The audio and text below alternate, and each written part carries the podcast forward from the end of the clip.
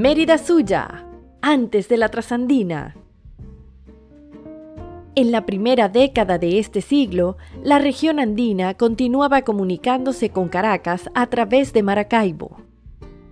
Pero la inauguración de las vías férreas entre Encontrados y La Fría en 1894, La Ceiba y Montalbán en 1895, Santa Bárbara y El Vigía en 1896, facilitó y aceleró las comunicaciones con Maracaibo, aunque se siguiera transitando los mismos caminos al lomo de mula para llegar hasta las estaciones del ferrocarril. En la región andina predominaban aún los caminos de herradura, que cruzando montañas y páramos constituían un peligro para los viajeros y las recuas de mulas que por ellos transitaban.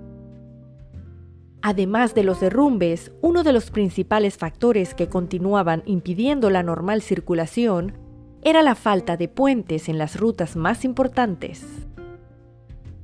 La ciudad de San Cristóbal en 1910 todavía no contaba con un puente sobre el Torbes, quedando completamente aislada cuando las aguas crecían.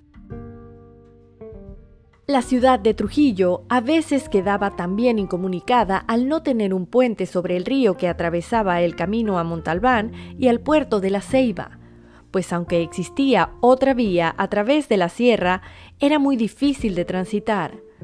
Uno de los sitios más difíciles de toda la ruta a través de los Andes venezolanos estaba dos o tres millas después de Lagunillas, en donde cuentan que había que bajar por una cuesta en zigzag hasta llegar a un pintoresco puente de madera sobre el río Chama, llamado el Puente Real, por la pequeña población que allí existía.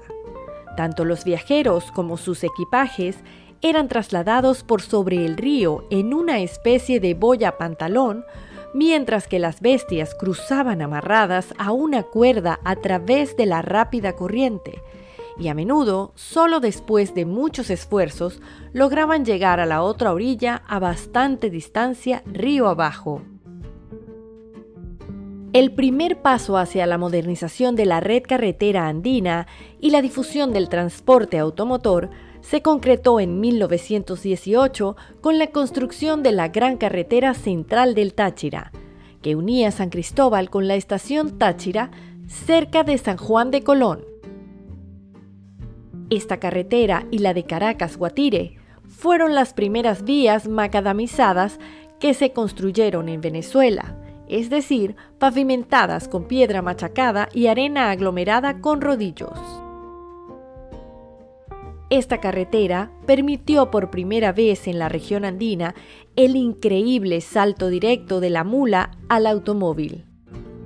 Pero el uso de automotores quedó prácticamente reducido a esta carretera hasta la inauguración de la Trasandina en julio de 1925.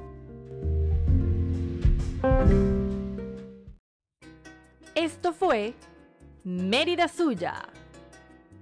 Muchas gracias por escucharnos. Encuéntranos en Instagram como arroba fundacelismérida. Producción y voz, Carolina Celis y Claudia Vargas.